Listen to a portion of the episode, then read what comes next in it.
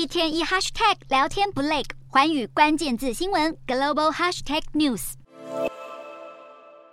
国神山台积电最新的财报敲响了晶片业的警钟。根据台积电十号公布的三月财报，营收大概是一千四百五十五亿新台币，比上一个月减少了百分之十点九。如果跟去年同期相比，更是减少了十五点四趴。端看整个第一季的营收，则是五千零八十六亿新台币，只有达到当初预期的最低标准。本来营收应该最漂亮的三月尚且如此，接下来第二季的状况更是令人感到担忧。如果比较第一季每个月的营收状况，可以看到台积电营收确实正在减速。一月份的营收年增率是百分之十六，二月份降到了百分之十一。